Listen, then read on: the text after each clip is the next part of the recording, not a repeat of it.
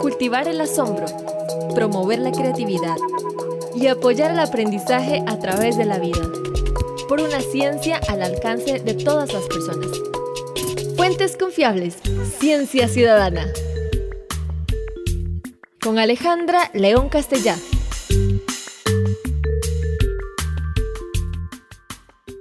Hola, soy Alejandra de Cientec y estamos aquí de nuevo con otro tema de fuentes confiables, ciencia ciudadana. Y hoy tenemos un tema muy interesante y algunos experimentos que podemos hacer. ¿Sabía usted que usted mide más en la mañana que en la noche? Bueno, yo no lo podría creer y como la ciencia no es un asunto de creer, sino de verificar, Puse a mis dos hijas a medir a mis nietos dos veces al día. Apenas se levantaban y antes de acostarse. Ellos tienen entre tres y seis años, sean pequeños todavía, y no lo van a creer. Eran al menos un centímetro más grandes en la mañana. Para hablar de este gran tema, tenemos hoy un invitado especial de México, el físico y divulgador científico Sergio de Regules, que también es editor de la revista Cómo ves de la Universidad Nacional Autónoma de México. Y esta revista es precisamente para adolescentes y adultos. De hecho, Sergio ha venido muchas veces al país para participar en los congresos que organiza Cientec de ciencias y de matemáticas y este año no es la excepción, aunque vamos a tener los congresos virtuales, tendremos también la participación de Sergio. Bienvenido Sergio. Hola Ale, hola Costa Rica, me da mucho gusto estar aquí. Solo una pequeña aclaración, en cómo ves, soy parte del equipo de la redacción, la editora editora es Estrella Burgos, que también va a estar en el Congreso, creo. Pero bueno, me da mucho gusto estar aquí para hablar de por qué la gente es más alta en la mañana que en la noche y otros temas que van a salir por ahí.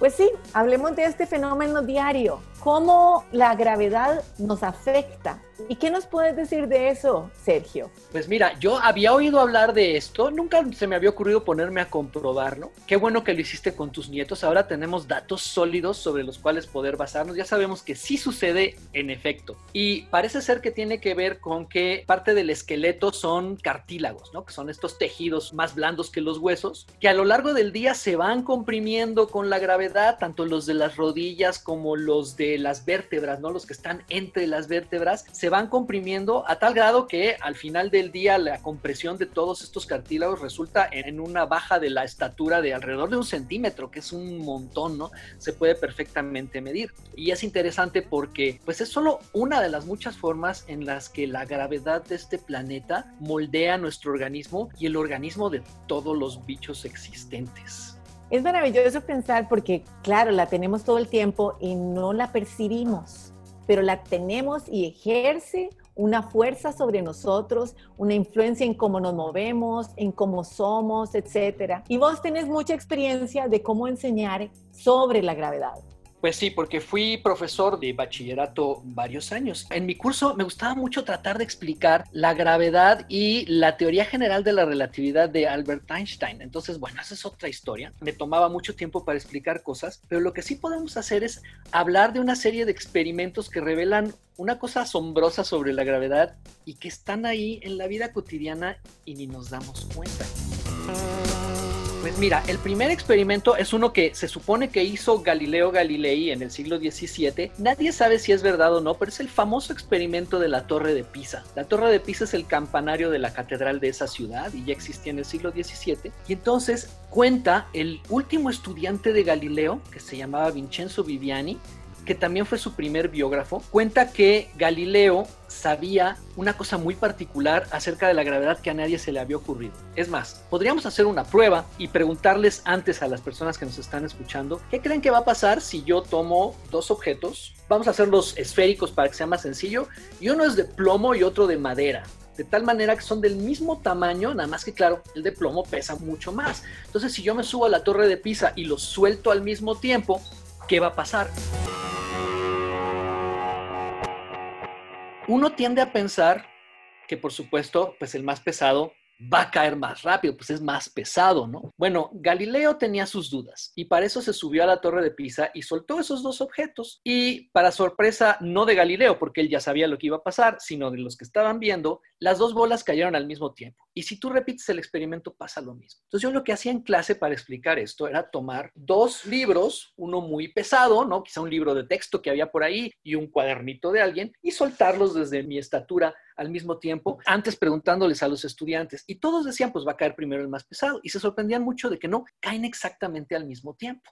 Y fíjate que eso es una cosa que no nos imaginamos que está detrás de todos esos videos que hemos visto de la Estación Espacial Internacional. Has visto, ¿no? Donde las cosas están flotando por ahí. Hay uno de un astronauta que está haciendo experimentos con una gota de agua, ¿no? Todo funciona como si no hubiera gravedad. Y uno dice, bueno, claro, no hay gravedad porque están en el espacio. El problema es que no están tan en el espacio, ¿no?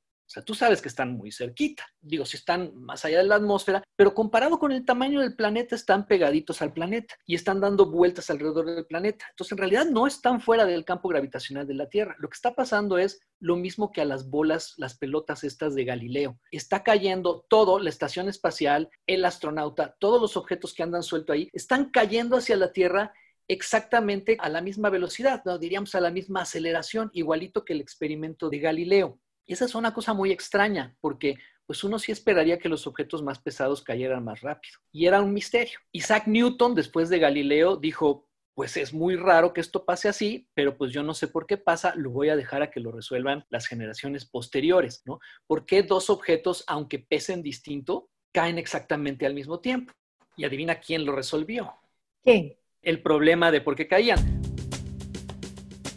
Pues fue hasta 1907 mi tío Albert Einstein cuando dijo, a ver, si yo me dejara caer, ¿no? Si yo salto del quinto piso, no lo hagan, no lo intenten en casa, desde luego. Si yo salto del quinto piso, mientras voy cayendo no siento la gravedad, por la misma razón que las pelotas caen al mismo tiempo. Entonces, la gravedad es muy rara, porque si tú te abandonas a la gravedad, la dejas de sentir. Me gustaría proponerles un par de experimentos que se pueden hacer fácilmente en la casa para ver que cuando tú vas cayendo, la gravedad se deja de sentir.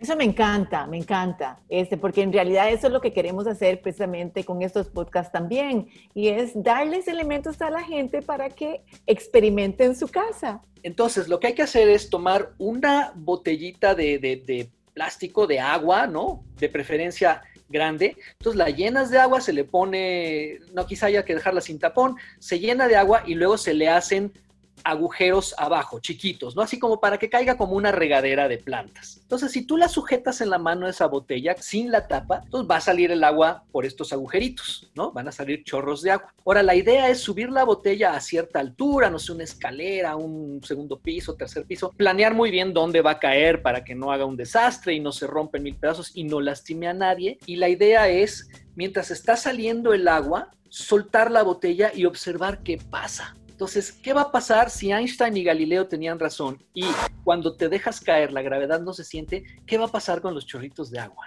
Esos son parte de los experimentos maravillosos, muy sencillos de hacer, que en realidad nos permiten descubrir cosas interesantísimas sobre la gravedad y sobre el ambiente. Nosotros lo tenemos dentro de un libro nuestro y dentro de nuestras, nuestro sitio web también, porque realmente puedes ver un cambio y estos son el tipo de experimentos donde es fácil de hacer, no son muchos pasos y el efecto es totalmente visible. Yo creo que mejor no les decimos qué va a pasar con los chorritos de agua, que lo hagan y a lo mejor se sorprendan, ¿no? Hay otro también que a mí me gustaba tratar de hacer en clase. Este es un poco menos espectacular y no siempre funciona bien. Y es, te pones en la mano un, un objeto ligero, digamos, una moneda, una cosa así, digamos, sí, una moneda es ideal. La idea es saltar o bien saltar desde una mesa quizá hacia el piso y durante la caída que alguien te grabe en cámara lenta con el celular. Y sobre todo que grabe la mano y la moneda. Y la idea es esta, cuando tú estás parado en la mesa, pues la moneda se apoya en la mano porque la gravedad la está pegando a la mano. Pero cuando saltas y estás en caída libre, entonces la moneda y tú se están acelerando exactamente igual. Y eso quiere decir que tú y la moneda pues no se ven que se estén moviendo, no sienten que haya gravedad y la moneda se debería de ver cómo flota en la mano como si no hubiera gravedad. Entonces, bueno, vamos a ver, eso es, más o menos difícil de lograr, hay que tener mucho cuidado y hacerlo muy bien, ¿no? No saltar de demasiado alto para no lastimarse. La idea es que esto explica perfectamente bien por qué en la Estación Espacial Internacional todo se comporta como si no hubiera gravedad. Es exactamente lo mismo, son todos esos objetos, la estación, el astronauta y todo lo que va dentro, va en caída libre y por lo tanto no se siente la gravedad.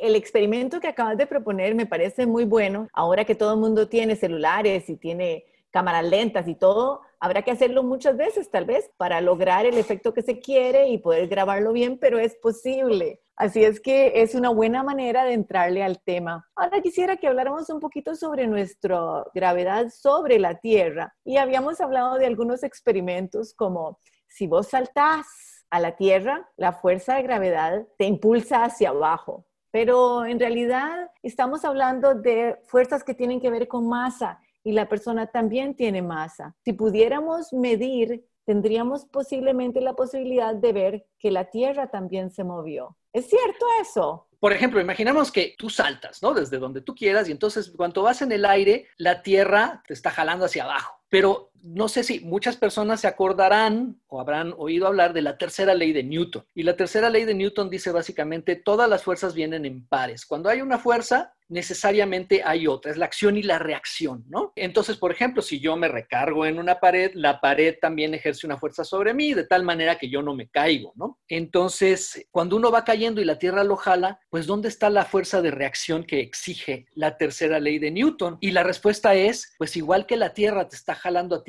tú también estás jalando a la Tierra con tu campo gravitacional. Y por supuesto, tu campo gravitacional es mucho más pequeño y la Tierra es mucho más grande. Entonces, el efecto de esa fuerza de atracción sobre ti, pues es más fuerte, tu aceleración es mucho más grande. La Tierra también se debería estar moviendo hacia ti, pero claro, siendo tantos trillones y trillones de veces más grande que tú, pues le cuesta más trabajo moverse y el movimiento no se nota. Y aquí yo les proponía a mis estudiantes un otro experimento. Este casi casi que es más bien pensado, es tomas una báscula del baño, ¿no? Y te subes a la báscula y entonces, ¿qué está midiendo la báscula? Pues está midiendo cuánto pesas tú en su campo gravitacional, ¿no? Y le decía, ahora voltea la báscula al revés, ponla al revés y súbete a la báscula. ¿Qué va a medir la báscula? Bueno, yo siempre les decía, va a medir cuánto pesa la Tierra en tu campo gravitacional. Por supuesto, cuando la báscula está volteada, no puedes ver cuánto marca, pero la idea es la siguiente. La fuerza es exactamente la misma, es otra exigencia de la famosa tercera ley de Newton, la acción y la reacción son exactamente iguales. Entonces, lo mismo que tú pesas en el campo gravitacional de la Tierra es lo que la Tierra pesa en el campo gravitacional de tú. Me puedo imaginar a la gente sintiendo de ahora en adelante, yo tengo fuerza gravitacional y caminando con ella. Claro, ¿no? Es, es, muy emocionante saber que uno también tiene campo gravitacional y que uno está trayendo a la Tierra. Maravilloso. Todos estos experimentos nos permiten conocer un poquito mejor este ambiente en el que vivimos. Yo a veces los hablo del ambiente como una burbuja o como una pecera, pero en este caso no vamos a hablar del resto de las cosas y solo de la fuerza con la que vivimos. No sé, Sergio, si vos sabes algunas cosas sobre cómo se camina o en diferentes regiones hipotéticas, por supuesto, si estuviéramos en otros planetas y tuviéramos diferente fuerza gravitacional, ¿cómo afectaría esto a nuestro cuerpo? Ah, pues mira, lo bueno es que sí, sí hemos puesto gente en otro mundo, en la Luna en particular, donde la fuerza de gravedad es un sexto de la de aquí. O sea, si tú aquí en la Tierra pesas 60 kilos, en la Luna vas a pesar 10. Eso tiene efectos sobre cómo caminas y cómo te desplazas. Y no hay más que ver los videos de los astronautas en la Luna para ver que no caminan exactamente igual que nosotros, ¿no? Van como a saltitos o bien haciendo así como caballitos, ¿no? No sé cómo decirlo, pero vean los, los videos de los astronautas desplazándose en la Luna y van a ver que la gravedad les exige moverse de una manera distinta. Y seguramente si en lugar de haber evolucionado en este planeta con esta gravedad, hubiéramos evolucionado en la Luna, tendríamos otra estructura de los huesos y caminaríamos de otra manera muy distinta que seguramente estaría bien adaptada para la Luna. El problema con los astronautas en la Luna es que son bichos de un lugar con gravedad más grande, no bien adaptados para la gravedad de la Luna y por eso se mueven tan raro. En Marte, no sé. Eso tendremos que verlo. Y bueno, pronostican que no pasarán tantos años antes de que haya un ser humano en Marte. Pero bueno, yo, yo me quedaré aquí. Yo supongo, Sergio, que vos te quedarás en México. No vas a ir en el grupo que va a Marte. Así es que tendremos que verlo de los reportes que nos manden ellos. Sí, a lo mejor en, cuando uno era más joven se hubiera dicho yo sí voy a Marte, pero ahorita con responsabilidades y familia, mejor nos quedamos aquí. Ahora, es muy interesante esto de cómo manejamos la gravedad, nuestra forma del cuerpo, por supuesto, y cómo nos movemos en un ritmo que sea adecuado. Y para eso podemos ver los animales también, cómo ciertos animales se mueven de una manera y otros de otra, y cómo manejan su cuerpo, su peso, esta fuerza a un ritmo para poder desplazarse y salvarse de que se los coma el león, ¿verdad? Por supuesto, porque de eso se trata, o, colgados en los árboles. Un video que encontré de los años 60, genial, en el que agarran unos gatos y los ponen en unos de estos aviones que se usan para entrenar astronautas, que lo que haces es pues, lo mismo que cuando saltas y con la estación espacial. Subes el avión y luego lo dejas caer en caída libre, y eso quiere decir que dentro del avión es como si no hubiera gravedad. Y ponen a los pobres gatos primero cuando sí hay gravedad lo sueltan y el gato pues se da la vuelta y cae, cae parado y luego cuando el avión va en caída libre sueltan a los gatos y los gatos quedan ahí flotando en el aire y los pobres se ven muy muy muy desorientados. Entonces búsquenlo por ahí. Hoy yo creo que ya no se haría eso, se consideraría muy cruel con los pobres gatitos, pero está para morirse de risa y además es muy revelador de cómo la gravedad nos moldea y nos ha hecho a todos los organismos de la Tierra lo que somos nos condiciona tanto, es cierto. Vamos ya ahora terminando el tema y queremos anunciarles que Sergio va a estar con nosotros en el Congreso de Ciencias que tenemos en octubre, así es que los invitamos a todos para que se inscriban. Este es un congreso que vamos a tener, congreso mixto de matemáticas y de ciencias, de estudios sociales, va a ser virtual y es para todos los aprendientes que estén interesados, adolescentes y adultos. Tenemos también educadores y estudiantes de secundaria que vamos a tener participando, pero tenemos muchos expositores de diferentes países y uno de esos es nuestro especial Sergio. Yo quiero agradecerte Sergio, siempre aprendo mucho con vos, me gusta mucho la revista Como ves y todo el bagaje que tiene, cómo explica que la ciencia es ciencia y cómo se construye la ciencia. Y además entra en aspectos específicos. Por supuesto que Sergio también habla de astronomía, que es otro de nuestros temas de pasión, pero bueno, te lo agradecemos mucho que vengas a participar con nosotros en este podcast y que vengas también al Congreso. Al contrario, Ale, va a ser un gusto, siempre es un gusto también platicar contigo y platicar con los asistentes al Congreso. Pues muchísimas gracias y nos vemos entonces en el Congreso